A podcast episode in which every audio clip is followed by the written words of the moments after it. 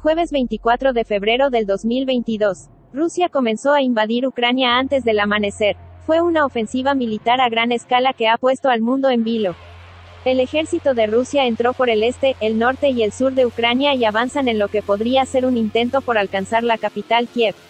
Sábado 26 de febrero del 2022. La cuenta de Twitter oficial del gobierno de Ucrania publica que recibe donaciones a través de criptomonedas como Bitcoin, Ethereum y Polkadot.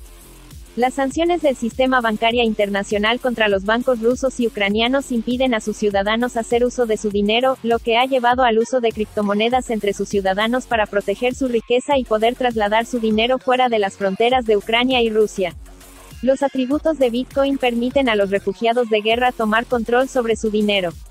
La guerra entre Rusia y Ucrania pone de relieve las bondades de Bitcoin. ¿Puede ser Bitcoin un refugio de valor durante un conflicto bélico?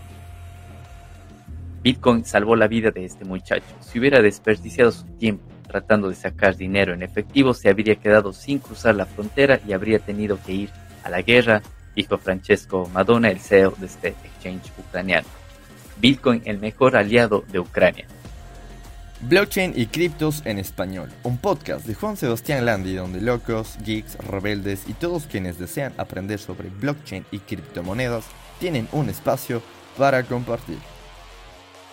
Amigos, bienvenidos a un episodio más de Blockchain y Criptos en español. Este es el episodio número 37 y han pasado exactamente 13 años, 2 meses y 3 días desde que se minó el primer bloque de Bitcoin. Este episodio lo estamos grabando en vivo en nuestro canal de Telegram, Blockchain y Criptos en español, así que eh, para los que nos escuchan en futuras ediciones les invito a que se unan a nuestro canal de Telegram para que participen de estas emisiones en vivo en nuestro canal de Telegram.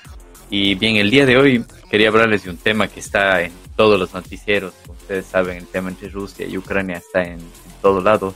Pero hay algo importante en el tema de las criptos, que por primera vez se ve como Bitcoin se utiliza como refugio de valor para la gente que trata de preservar su riqueza, a los que están afectados tanto en Ucrania como en Rusia. Entonces han habido muchísimas noticias en esta semana como hay muchos usuarios que están utilizando las criptomonedas para guardar su valor, para guardar sus pertenencias, para guardar su riqueza y poder salir de estas regiones.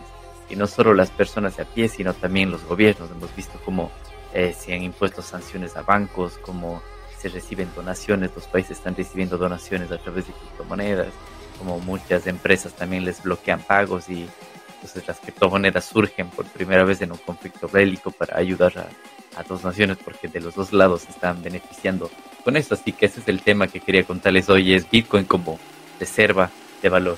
Y tengo algunos artículos aquí que toda esta semana las he ido recopilando y los he leído me parece súper interesantes para, para, que ustedes también los vean. Para los que nos están viendo en YouTube, les recuerdo que ahora estamos grabando los episodios en video también, los pueden ver en, YouTube y o también solo en audio en todas las plataformas de podcast.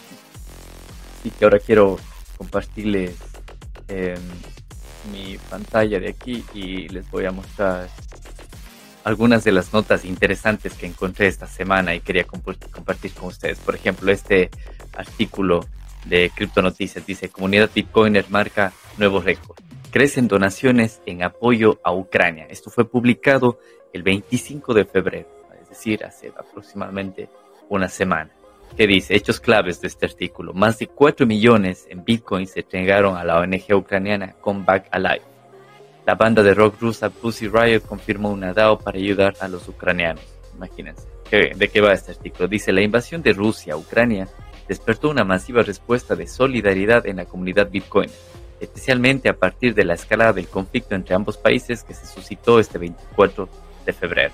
Desde que se iniciaron los primeros movimientos militares en la frontera que comparten Rusia y Ucrania, esta organización Comeback Alive es una organización no gubernamental, una ONG ucraniana que brinda apoyo a las Fuerzas Armadas. Comenzó a recibir donaciones en Bitcoin. Antes de que la invasión se concretara, el grupo llegó a recibir donativos en Bitcoin desde inicios de este mes, que alcanzaron un total de medio millón de dólares, tal como se informó en este sitio web. Sin embargo, tras consumarse la invasión de Rusia el pasado jueves, la ayuda al grupo voluntario ucraniano se ha incrementado de manera exponencial. Hasta ahora acumulan donaciones por un total de 13 bitcoins, lo que representa unos 4.3 millones al cambio actual. Eso es, hasta el 25 de noviembre tenían 113 bitcoins. Una de las donaciones que destaca por su alto monto fue una realizada hoy, 25 de febrero, por el orden de 80 bitcoins, es decir, por 3 millones de dólares, de acuerdo al explorador de bloques blockchain. lo interesante de esto es que, como los hemos explicado en algunos episodios, cómo funciona blockchain y cómo funciona la blockchain de Bitcoin específicamente, es, es un libro público en donde puedes ver las transacciones que se están realizando y puedes ver qué queda, dónde se envía, cuándo se envió, la cantidad que se envió y todo eso.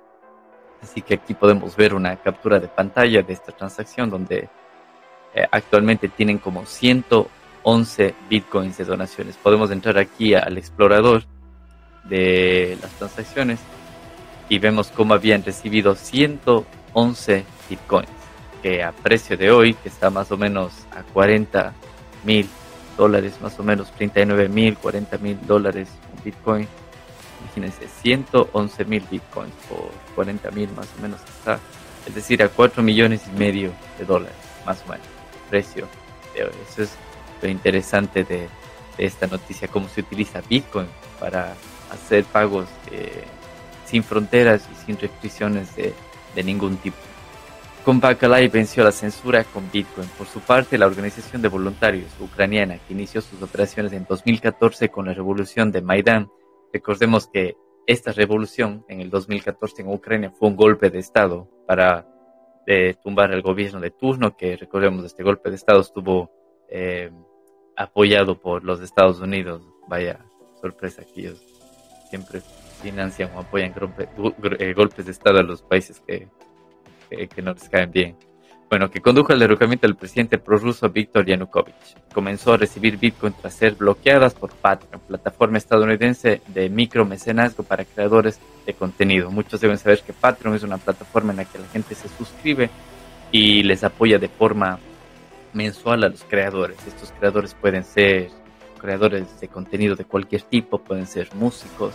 Por ejemplo, yo recién me enteré que el CEO fundador de Patreon es un, es un músico, tiene un canal de YouTube que se llama Pumplamus, es un grupo de música estadounidense, y él y su pareja, que es, me parece que es canadiense, pero hablan, también cantan en francés, eh, ellos tienen su canal de YouTube, su grupo de música que se llama Pumplamus.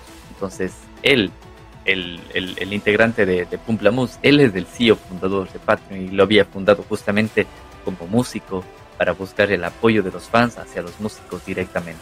Pero bueno, sabemos que Patreon es una empresa centralizada como lo puede ser Facebook o como cualquier otra de esas, en donde como al estar basadas en Estados Unidos tienen que basarse a, las restricciones o a las leyes que Estados Unidos les imponga. Entonces, por ejemplo, en este momento, como hay las sanciones que las, las pone Estados Unidos, entonces cualquier empresa que brinde servicios desde Estados Unidos o que tenga un negocio con Estados Unidos directamente tiene que acatar estas sanciones. Entonces, Patreon tiene que verse forzado a cerrar tanto las transacciones en Rusia como en Ucrania.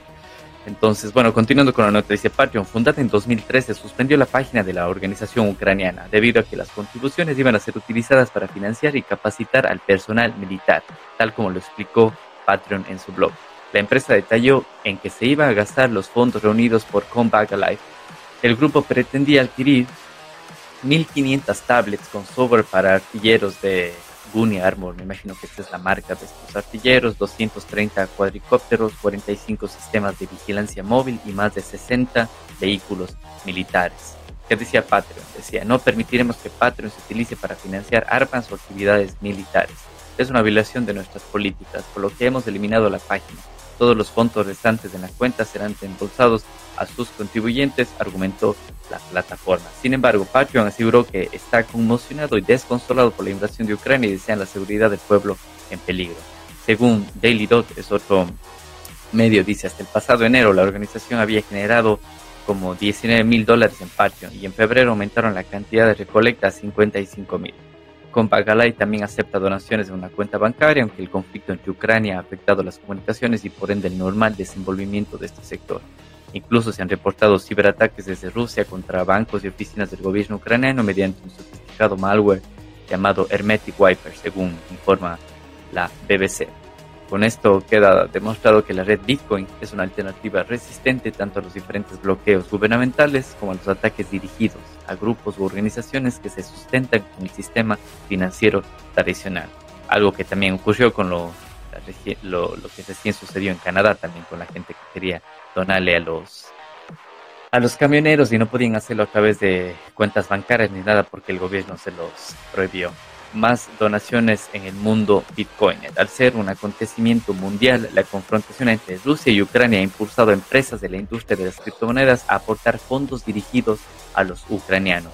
Uno de esos fue el exchange estadounidense de Bitcoin y criptomonedas FTX.us. El CEO de la compañía anunció en la noche de ayer que donaría 25 dólares a cada habitante de, de Ucrania que estuviese registrado en la plataforma. Bueno, o sea, se ve la intención de donar, pero aquí veo más como una marketing y no sé, publicidad para este exchange de ganar usuarios en su desesperación de poder tener algo de dinero para, para poder utilizarlo en Ucrania es como una forma de publicidad gratis para tener usuarios y, a cambio de eso hacerles una, una, una donación. Bueno, también fue noticia esta semana que se creó una DAO. que es una DAO? Es una decentralized, es una organización descentralizada, es como un, un smart contract en la blockchain que prácticamente automatiza todo, no se necesita una institución física para que funcione. Dice, una DAO para apoyar a Ucrania. Otro esfuerzo por ayudar de forma económica a Ucrania, mientras es asediada por Rusia, proviene desde la propia Moscú. Eh, Nadia Tolonkoninova, espero haberlo pronunciado bien, fundadora del reconocido grupo de rock Pussy Riot y ferviente opositora al presidente ruso Vladimir Putin, ya conocer que conforma una organización autónoma descentralizada DAO por sus siglas en inglés. Ucrania DAO es el nombre de la organización y su objetivo es recaudar fondos para donar a organizaciones civiles ucranianas que ayudan a quienes sufren por la guerra que Putin inició en Ucrania, según esta artista. Las donaciones se deben realizar en Ethereum, criptomoneda nativa de, bueno, en Ether, criptomoneda nativa de, de la red Ethereum, y la dirección del monedero digital fue publicada en el canal de, de, Discord de, la DAO. Como se pudo constatar en el explorador de bloques de Etherscan, se han recibido 0.87 Ethereum, casi un Ethereum, por lo que es equivalente como a 2.000 dólares según el índice de precios de, de, los exchanges ustedes pueden consultarlos. Mientras los acontecimientos en Ucrania siguen avanzando, cada vez son amplios los espacios que se abren para las criptomonedas y se muestran como una alternativa válida para sostener economías nacionales, al menos hasta cierto punto como ayudas a organizaciones civiles. Entonces, esta es una noticia que está aquí en Cripto Noticias. Les recuerdo que todos estos eh, los recursos que estamos mencionando aquí los, pueden encontrar en el podcast o en el canal de YouTube. Así que este es un tema en el que conversamos en el episodio anterior con Javier Maestre, el, abogado eh, experto en, criptos y en temas legales. Él también comentamos un poco de esto, cómo preservar tu dinero y tu tu, lo, que has invertido, tus ahorros y todo eso cuando te encuentras en una situación como esta. Y también hablamos del tema de poder salir de las fronteras sin estar cargado de un maletín con billetes o de algo que te, se te pueda confiscar. Ahora, tengo otro artículo que hace referencia justamente a lo que conversamos en el episodio anterior con Javier Maestre, y es este de aquí, que dice, huyó de Ucrania en medio de la guerra con bitcoins en su wallet, publicado el 26 de febrero, también en Crypto Noticias. ¿De qué habla este, este artículo? Dice, hechos clave, los atributos de Bitcoin permiten a los refugiados de guerra tomar control sobre su dinero. La guerra entre Rusia y Ucrania pone de relieve las bondades de Bitcoin. Bien, ¿qué dice este artículo? Esto me parece uno bien interesante. Dice, en horas de la tarde de ayer, se conoció el caso de un usuario que huyó de Ucrania en medio de la guerra con Rusia y logró llevar consigo todo su dinero. ¿De qué manera? Con Bitcoin.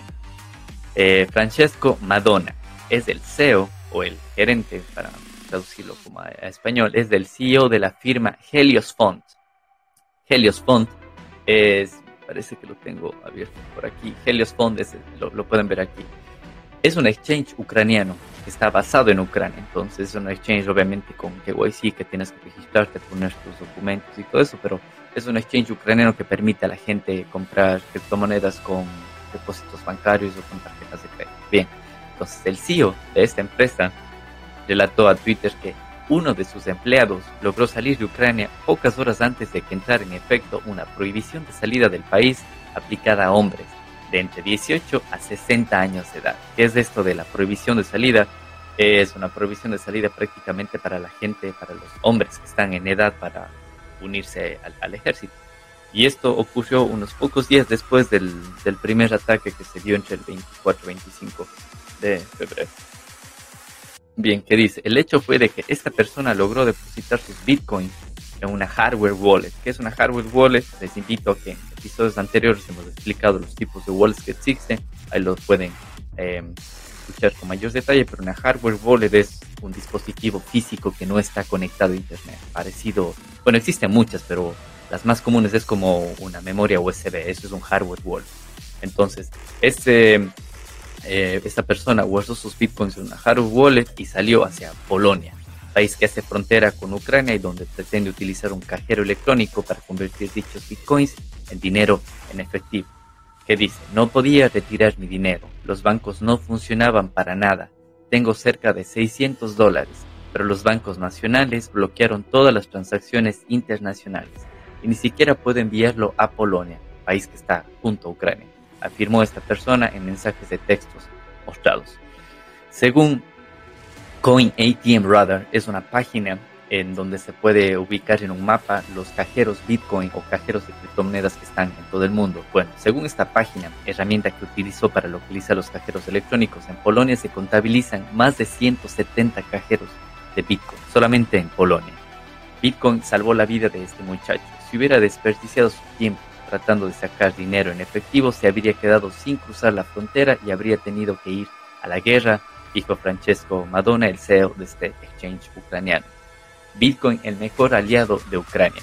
Ucrania está luchando esta guerra sin el apoyo militar de sus aliados, pero Bitcoin ha marcado la diferencia. Haciendo una pausa aquí, recuerdo que, eh, bueno, les recuerdo, yo estuve en Ucrania en el mes de septiembre 2021 y también estuve en Rusia en 2018 para el Mundial. Y bueno, hablándoles de Ucrania, en el, en el 2021 conocí mucha gente, una comunidad grande de latinos, especialmente de, ecuatorianos que encontré ahí. Y entre una de las, de las personas de Ucrania que encontré, encontré muchos programadores también. Entonces, bueno, muchos de ellos tuvieron ahora que salir, están en Alemania, muchos de ellos están también en Polonia. Y vi un, unas publicaciones que ellos hacían en Instagram en donde mostraba prácticamente hace referencia a lo que les digo, que Ucrania está luchando esta guerra sin el apoyo militar de sus aliados, entonces había un meme en el que le decía a Estados Unidos como que sí, toma mi escudo, la Unión Europea, sí, toma mi espada, y el otro, no sé, la OTAN le decía, no sé, sí, toma, no sé, esto de aquí, pero le mandaban a luchar solo, o sea, no hay apoyo de, de ningún lado, le dan las armas y todo, pero ya ellos se defienden. Bueno, este, este portal Noticias reportó que hasta ahora se han donado 113 bitcoins a la causa ucraniana, mientras que la plataforma Patreon bloqueó algunas de las oraciones que iban a ser utilizadas para financiar armas y equipamiento militar. Esto hace referencia al artículo anterior que los leí anteriormente. Entonces, imagínense cómo Bitcoin salva la vida de personas que, eh, por las restricciones que existen en el sistema bancario, habrían perdido tiempo y posiblemente estaría en este momento, quién sabe si con vida o en las filas del ejército, para estar, en la guerra sin haber podido sacar su, su, dinero. Y miren, aquí está la cuenta de Twitter del CEO de este exchange, de Francesco Madonna, en donde, bueno, el, el tweet original es en inglés, yo aquí lo, lo, traducí para que ustedes lo puedan ver. Dice, historia loca, mi webmaster escapa de Ucrania dos horas antes de que el gobierno cerrara la frontera para los hombres de la edad de guerra. Los cajeros automáticos bancarios fueron bloqueados, por supuesto, y el que por mi consejo había recargado su billetera Hardware Wallet con Bitcoin llega a tiempo para cruzar la frontera polaca y retira Bitcoin. Aquí vemos ver unas conversaciones que él había tenido con, con su programador web y dice Bitcoin salvó la vida de este chico, si hubiera perdido el tiempo tratando de retirar dinero en efectivo se habría quedado atascado en la frontera y había tenido que ir a la guerra. Es el tipo de webmaster en nuestro sitio web. Eh, bueno, aquí podemos ver lo interesante como Bitcoin salva vidas y cómo se está viendo como una reserva de valor. Lo pueden ustedes ver cómo pudo salir de, Ucrania y sin tener el, miedo de que le confisquen el dinero en efectivo en su mochila, en su maleta, tienen el miedo de que cuando llega a Ucrania, a, Polonia, el banco no le permita hacer una transferencia, que de ya decían que no les permiten hacer transferencias y entonces vemos como Bitcoin está salvando vidas tanto de los dos lados. Estoy seguro que hay historias parecidas para gente que desde Ucrania. Recordemos que en Ucrania hay muchísima gente de Rusia viviendo ahí. Hasta el 2014 el ruso se utilizaba como incluso una lengua oficial, pero a través de este golpe de Estado que les comenté anteriormente, se ha ido medio eh, creando un, odio hacia, hacia, las hacia los rusos, incluso se ha quitado el lenguaje ruso de, como lengua oficial.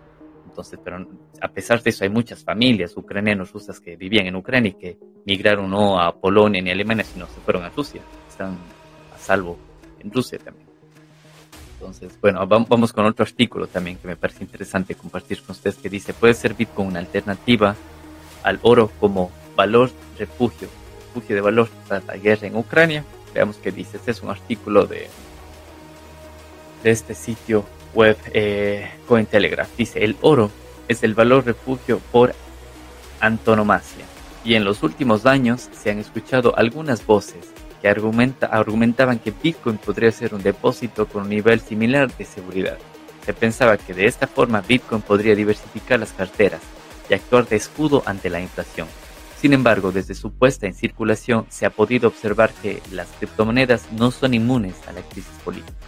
A pesar de que algunos analistas defienden que pueden actuar como un refugio seguro ante la inestabilidad, los acontecimientos evidencian lo contrario.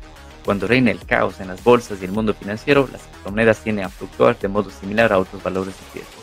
El estallido de la guerra entre Rusia y Ucrania no ha supuesto una excepción y ha desencadenado fuertes desplomes, tiñendo el mercado de las criptomonedas de rojo. Pero recordemos que esto no es solo las criptomonedas, sino es la bolsa en sí. Desde que empezó este conflicto, ha estado entre los 35 mil 45 mil y está entre ese rango que, fluctúa.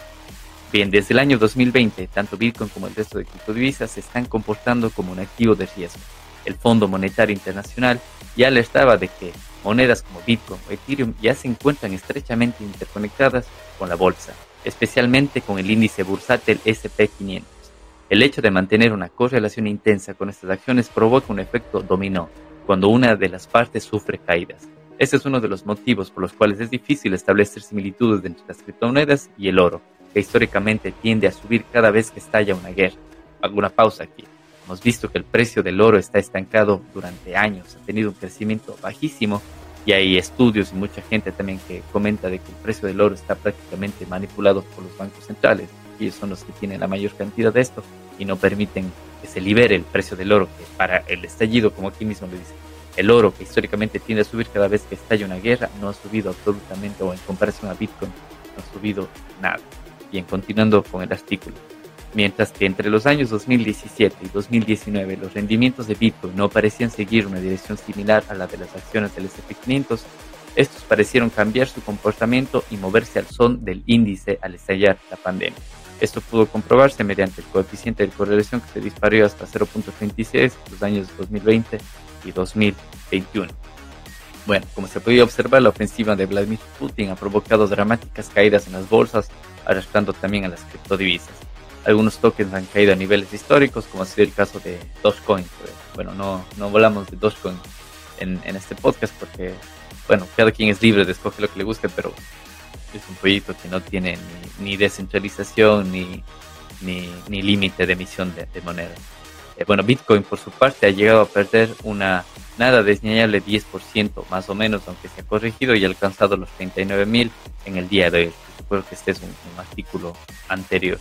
El director de la plataforma de inversiones eh, AJ Bell, Ross Mull, apuntaba que esta moneda no ha mostrado ningún signo de ser un depósito de valor durante esta crisis actual. Por su parte, el oro se ha comportado de forma más predecible, subiendo más de un 2% tras la demanda de inversores que se acercan al calor de este clásico metal precioso en cuanto estalla un conflicto.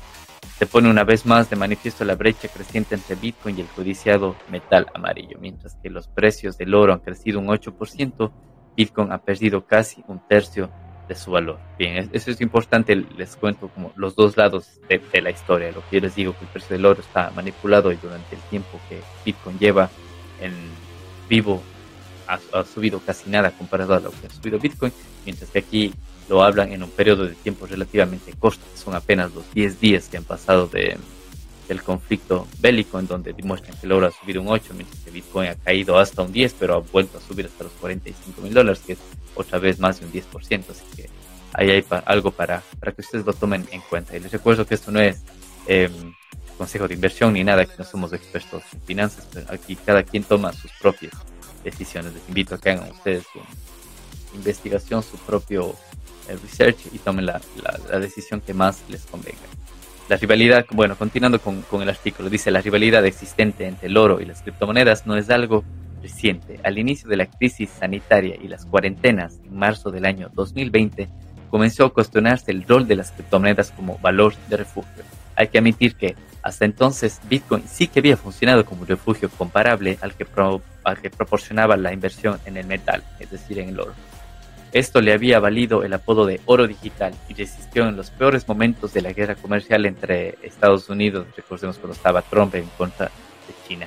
Sin embargo, al desatarse el pánico, los activos digitales empezaron a sufrir caídas similares a otros activos de riesgo. Aquí tenemos un, gráfico en donde muestra, por ejemplo, desde el 2019 hasta la actualidad el precio del oro, como ha ido subiendo, fluctuando en comparación al precio de Bitcoin. Entonces, les invito para los que quieran ver esto de aquí, les, eh, nos pueden ver en nuestro canal de YouTube también les compartimos los recursos que estamos mencionando, los detalles del podcast. Bien, curiosamente, tras la finalización de restricciones sanitarias, Bitcoin volvió a revalorizarse y ser una excelente herramienta para diversificar carteras en aras de evitar la inflación en Estados Unidos por aquel entonces. A pesar de esto, Ramiro Martínez, CEO de Hey Trade, es una plataforma de trading, explica que las criptos a veces han estado muy expuestas a noticias sobre perspectivas positivas o negativas y que se han comportado como acciones con una beta muy alta, es decir, con un precio muy correlacionado con el resto de mercados. Recientemente, la inminente subida de tipos por parte de la Reserva Federal de Estados Unidos ha provocado cierta inquietud por si esto pudiera impactar negativamente en valores tecnológicos en crecimiento que coticen en el Nasdaq. Eh, pero no parece muy claro si las criptos contarían como uno o más con todas sus peculiaridades, a pesar de su alta correlación con este nicho. La guerra de Ucrania pues no ha hecho sino confirmar que Bitcoin está siendo bastante vulnerable tanto a las subidas de la Fed como a las eh, preocupantes tensiones políticas. Y bueno, el artículo continúa, pero aquí les invito para que ustedes lo vean y lo lean. Les dejo todos los links aquí compartidos en, en los recursos de este podcast. Y algo curioso, algo importante que es público, como les digo, ustedes mismos lo pueden constatar, es la cuenta de Twitter del gobierno ucraniano, que lo pueden encontrar como arroba Ukraine en inglés, em, publicó el 26 de febrero este tweet en donde dice Stand with people for Ukraine now, 70 cryptocurrencies donations, Bitcoin, Ethereum and USDT. Lo voy a traducir a español para que los que nos están siguiendo en video lo puedan ver. Dice, apoya al pueblo de Ucrania, ahora aceptando donaciones de criptomonedas, en donde ponen una dirección en Bitcoin y una dirección en Ethereum para recibir donaciones. Entonces, lo que les decía, Bitcoin es un libro público en donde se puede ver todas las transacciones. Por eso es de que es completamente falso que los, eh, no sé, que, los delincuentes utilizan Bitcoin. Es el peor negocio utilizar Bitcoin para hacer delinquir o para hacer estafas, porque se puede seguir transacciones, se puede ver a dónde van, se puede ver si, ingresan a algún exchange o alguna cosa y se puede detener esas transacciones.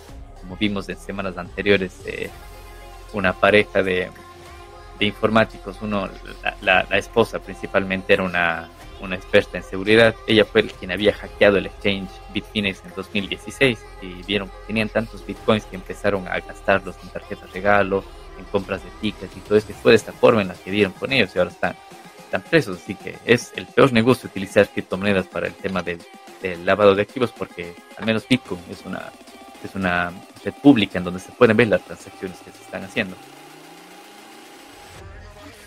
Bien, así que en este tweet lo importante que les quiero mostrar es cómo esta dirección de Bitcoin que el gobierno ucraniano publica, donde se pueden realizar transacciones, es completamente trazable. Miren, vamos a blockchain.com o existen muchos otros exploradores de bloques, entre algunos de ellos está eh, blockify.com también. Miren, aquí vamos a poner esa transacción. Le vamos a dar clic. Y me dice que hay dos direcciones. La de Bitcoin normal y la de Bitcoin Cash. Recordemos que Bitcoin Cash es una sidechain, es decir, se crea una, un fork, un hard fork, que es como una copia a la fuerza de Bitcoin cuando hace mucho tiempo mucha gente quería modificar Bitcoin, pero la gran mayoría dijo que no, entonces se creó un Bitcoin paralelo que está funcionando y que, bueno, tiene un precio mucho menos inferior de lo que tiene Bitcoin actual. Así que vamos a esta dirección de aquí de Bitcoin y vemos que han tenido, miren, 250 Bitcoins recibidos en la dirección del gobierno ucraniano para recibir apoyo para donaciones. Imagínense, 250 mil bitcoins.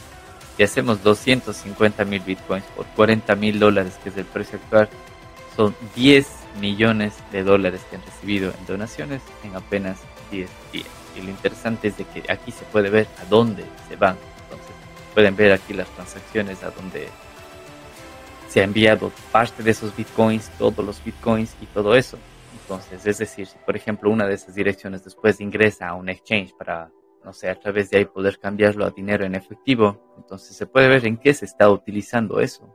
Si se está utilizando para comprar medicinas, si se está utilizando para comprar armamentos. Entonces, en esta semana escuché un debate que mucha gente decía, eh, eh, ellos apoyan, sí, que están en contra de la guerra y todo eso. Dice, pero ¿cómo saben que los bitcoins que estás donando van a utilizarse para comprar medicinas o para ayudar a la gente que en verdad lo necesita y no se va a utilizar para comprar armas y todo eso. Entonces, es, no sé, un arma de doble filo. Vemos que por, primera vez la gente se está involucrando en, en, una guerra. La gente está, por alguna forma, no quiero decir financiando la guerra, pero la gente se involucre como ayuda en una guerra para que o se compren medicinas o se compren armas de alguna manera, cuando antes las decisiones eran prácticamente unilaterales. El gobierno decidía entrar en la guerra y era el gobierno el que tenía los fondos y todo eso, bueno, a través de impuestos que se acaban a la gente, pero ahora la gente apoya este tipo de, iniciativas, entonces es algo que nunca antes habíamos visto. Les recuerdo guerras anteriores que no han pasado hace muchos,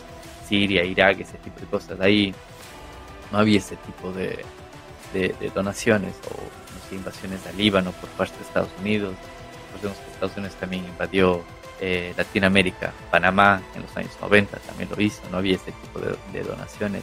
Y bueno, hay muchas otras guerras, Vietnam y bla, bla, todo eso, ahí no teníamos la ventaja de tener Bitcoin.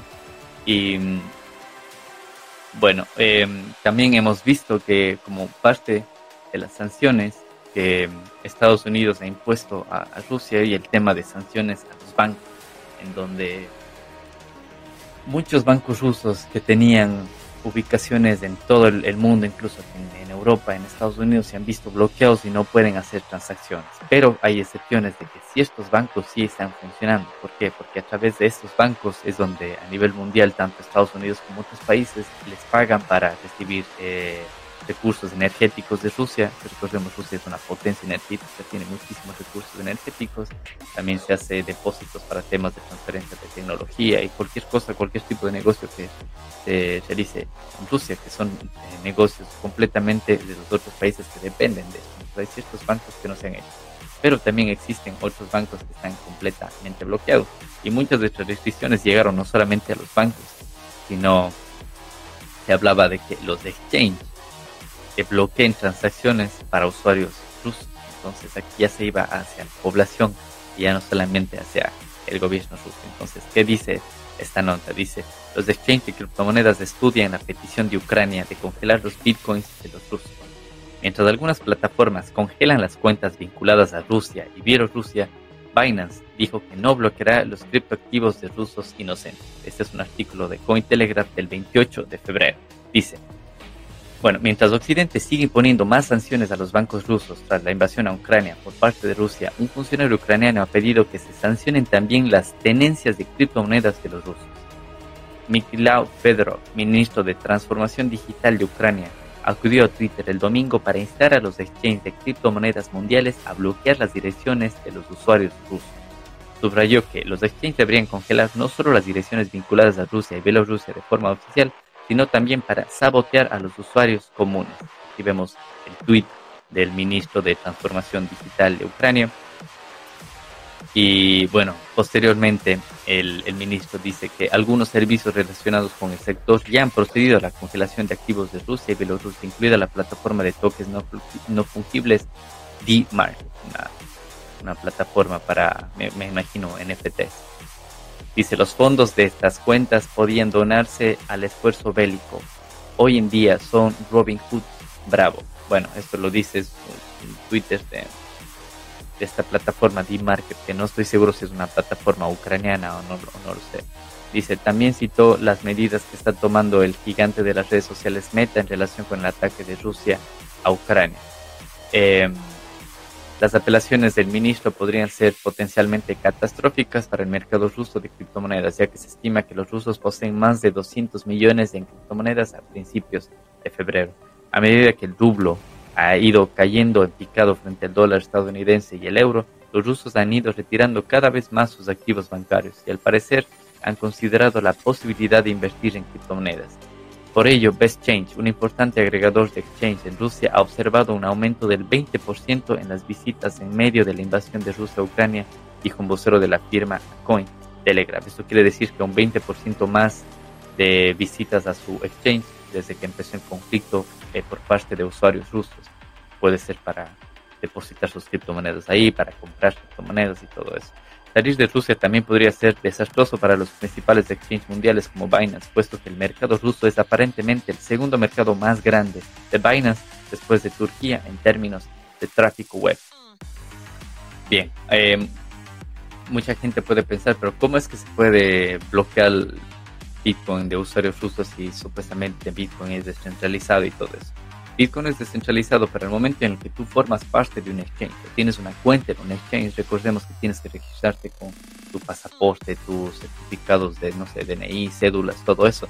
Entonces ya saben de dónde, qué origen tienes, qué nacionalidad tienes. Entonces la solicitud de este ministro ucraniano era de que a todos los usuarios rusos tengan o no tengan que ver con, o sea, estén o no de acuerdo con lo que esté haciendo su país, pueden incluso ser rusos que estén viviendo en algún otro país, se les congele los fondos que tengan en los exchanges. Entonces aquí vemos que Binance ha dicho que no. Dice Binance congelará, no congelará los bitcoins de los rusos. Binance no planea congelar los activos de los rusos porque esto contradiría los principios de la criptomoneda de libertad financiera, dijo un vocero de la firma Cointelegraph.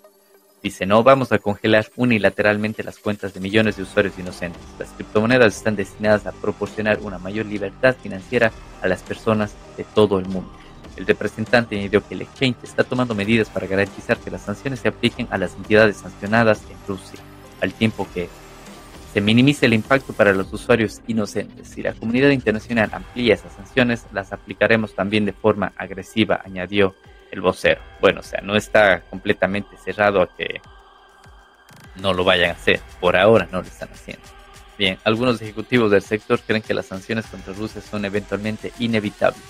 Sin embargo, deberían dirigirse solo a personas implicadas como suele hacer la Oficina de Control Activos Extranjeros en Estados Unidos. Bien, es interesante lo que habla este artículo. Dice, creemos que las sanciones serán inevitables nombrando a nuevas personas sancionadas como lo ha hecho en el pasado la, los Estados Unidos. Sin embargo, prohibir a todas las empresas de criptomonedas que ofrezcan servicios a los rusos de a pie no tiene sentido y causaría más perjuicios a la gente común que beneficios, dijo a Cointelegraph el director de marketing de Local Bitcoins, Yuka Bloomberg. Bien, ya vemos que no es solo Kraken, aquí vemos también Local Bitcoins, que es una plataforma en donde se puede comprar de persona a persona. También habla el CEO de Kraken, que es uno de los exchanges también más grandes. Dice el CEO de Kraken, Gis Powell, también dijo que el exchange no podrá congelar las cuentas de los clientes rusos en la plataforma sin un recurso legal los rusos deben ser conscientes de que tal requerimiento podría ser inminente, añadió.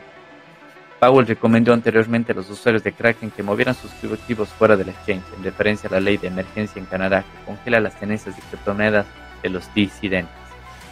Increíble ver que no solo pasó de, de Canadá, sino también ahora el mismo director del exchange recomienda a la gente que saquen su dinero, porque si no, si alguna ley les llega, ellos pueden eh, bloquearles las cuentas. La ley había empujado a las empresas de criptomonedas a congelar las billeteras de Bitcoin relacionadas con las protestas locales contra las vacunas a mediados de febrero. Recordemos que fue en Canadá.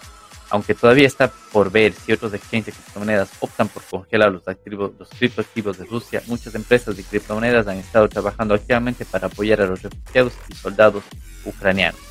El domingo Binance lanzó el Fondo de Ayuda de Emergencia para Ucrania con el objetivo de proporcionar ayuda de emergencia a través del crowdfunding de criptomonedas. La plataforma también donó 10 millones para ayudar a la crisis humanitaria en Ucrania. Aquí vemos el Twitter de Binance donde muestra fotos de los refugiados y ellos han creado esta organización para ayudar a los ucranianos. El procesador de pagos de criptomonedas CoinGate ha introducido una iniciativa similar abriendo una cuenta especial de recaudación de fondos para apoyar a las Fuerzas Armadas de Ucrania.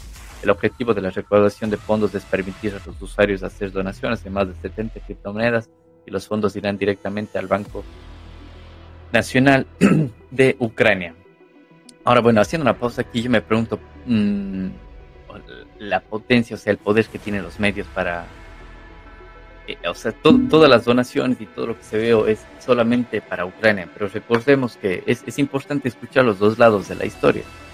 Eh, a lo que voy es que em, hace más de ocho años Ucrania viene atacando a la zona del Donbass y Lugansk, que son las que ahora se declararon eh, repúblicas independientes. Hace más ocho años prácticamente. Y esto no se habla en muchos medios. Y se habla en otros medios, muchos de estos medios fueron cerrados a la fuerza. Imagínense la libertad de expresión que existe, que se cierra la fuerza a otros medios. Entre uno de ellos, RT, que tenía RT en español, RT en inglés, y todos ellos se cerraron donde mostraba que hace más de ocho años Ucrania venía atacando estas regiones de Lugansk y, bueno, olvidé el otro nombre de esta otra eh, región.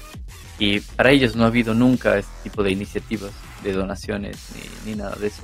A pesar de que ahora, bueno, el ejército ruso está en Ucrania, pero estas dos regiones también fueron afectadas por ocho años. Incluso ahora siguen siendo bombardeadas y la población eh, hay relatos de cómo durante ocho años ya crecieron ellos con eso, con la amenaza ucraniana que, les invadía. Y para ellos no hubo este tipo de iniciativas. Entonces, el poder de los medios, que todos se juntan y ayudar a Ucrania. Pero también hay un lado que hay mucha gente ruso y ucraniana que está en, en Lugansk y para ellos nunca hubo este tipo de iniciativas. Es algo curioso para que vean como el doble, el doble lado de, de esta historia. Y Bien, para continuar con, con esto y para ir finalizando, eh, comparto el, artículo que estaba yendo. Dice, los exchanges de criptomonedas locales también se han movido rápidamente para reaccionar. El exchange ucraniano Kuna lanzó el jueves pasado un fondo de criptomonedas para ayudar a las organizaciones benéficas que ayudan al ejército y al Estado en su resistencia contra la invasión rusa. Según las estimaciones de Cointelegraph, Ucrania ha recaudado más de 23 millones en criptomonedas desde el lanzamiento de varias campañas de donación. El domingo, la Fiscalía General de Rusia advirtió a los rusos que cualquier ayuda a un país extranjero durante el periodo de la operación especial para proteger a la DPR y la LPR, no sé qué es esto de DPR, será considerado como traición a la patria, un delito que conlleva la pena de prisión de hasta 20 años. Bueno, esto es del gobierno ruso diciendo que quienes apoyen, me imagino que a Ucrania, tendrán que atenerse esta ley. Así que, bueno, interesante esto de aquí. Les dejo los recursos para que lo lean. Aquí también tenemos un...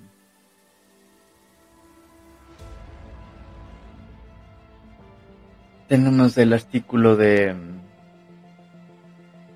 del CEO de Binance, en donde hay una entrevista en la que él mismo comenta de que Binance no va a congelar los fondos de los usuarios rusos aquí les traduzco un poco para que lo vean. Em, y un artículo interesante que quería compartirles es este de aquí, en donde, bueno, no sé si están viendo la, pantalla, me parece que sí, a ver, es de este, sí, me parece que sí, la están viendo. Este es un video que, bueno, lastimosamente no está en español, está en, en inglés, pero es del canal de Bitcoin Magazine. Recordemos que ellos son auspiciantes del evento Bitcoin que se va a realizar en abril en Estados Unidos, en donde este, este video que dura más o menos 25 minutos para la gente que tenga un conocimiento mínimo de inglés lo van a poder seguir, no es nada complicado. En este video él explica de qué va el, el el sistema SWIFT, eh, bueno, una supuesta tercera guerra mundial y quién sería el ganador al aplicarse todas estas sanciones del sistema SWIFT. Recordemos que el sistema SWIFT es un sistema prácticamente privado. No recuerdo las, las siglas que iban del sistema SWIFT, pero era como que el Wire International Fiat Transfer System, algo así. Entonces es un sistema privado en el que prácticamente el dueño es Estados Unidos y la Fed este sistema, pero es prácticamente obsoleto este sistema, o sea, es prácticamente se lo podría hacer por WhatsApp. ¿Qué hace este sistema? Es poner códigos a cada banco. Es decir, si yo estoy en China y quiero enviar dinero a un banco en Ecuador, entonces ese banco en Ecuador tiene un código, es un código de números y letras, no es ni largo, no, no llega ni a 10 dígitos. Entonces, cuando se hace la transacción, se tiene que poner de que a qué banco se envía, con qué código SWIFT, ese tipo de cosas. Y entonces, cuando se hace la transacción, esta empresa, bueno, no es una empresa, sino esta oficina, que es SWIFT, que digo, el propietario es prácticamente Estados Unidos, em, son los que comprueban de que se está enviando de tal banco a tal banco. Pero es algo que se lo puede hacer. No el mismo banco envía dinero y por WhatsApp, aquí está, ya está hecho. Es un sistema que se inventó desde prácticamente desde Bretton Woods, desde, después de Bretton Woods, después de la Segunda Guerra Mundial y prácticamente obsoleto. Entonces, este es uno de los cómo se bloquea a los bancos. Actualmente vemos que las restricciones de Estados Unidos llegan a prohibir a los bancos rusos a utilizar el sistema SWIFT, pero no el sistema obsoleto no, ninguno no, les impide a los bancos utilizar las criptomonedas para que sigan haciendo sus transacciones.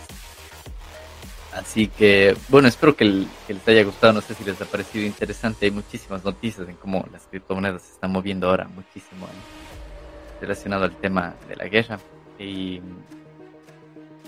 entonces, no sé, quiero saber tu opinión. Ahí déjenos los comentarios aquí en el canal de Telegram, Blockchain y Criptos en español. También nos pueden escribir en, en nuestro canal de YouTube. Les invito a los que nos están viendo de YouTube para que nos dejen los comentarios aquí, qué opinan.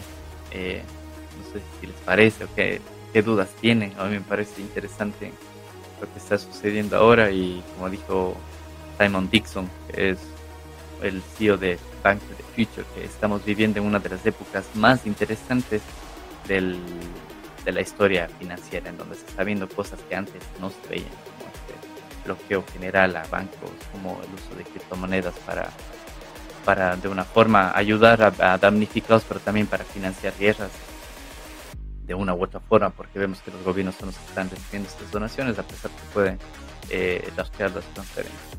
Así que, bueno, esto ha sido el, episodio de hoy, el episodio número 37 de Blockchain y Cripto en español, en donde hemos hablado de cómo Bitcoin se utiliza como refugio de valor en, una guerra, como Bitcoin ha ayudado a personas a reservar su riqueza y a sacar su riqueza de un país en, en un conflicto bélico. Así que espero que les haya gustado, espero que hayan aprendido algo de este episodio y les invito a que nos sigan en nuestras redes, en Twitter me pueden encontrar a mí como JLandiere, en YouTube en Telegram nos encuentran como Blockchain Crypto en español y nos vemos en el siguiente episodio de Blockchain y Criptos en español.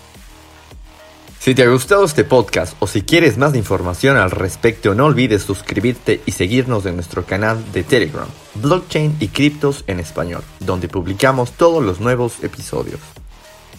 El presente podcast no supone asesoramiento financiero de ningún tipo, sino simplemente la opinión de sus participantes. Antes de invertir en criptomonedas, realiza tu propia investigación.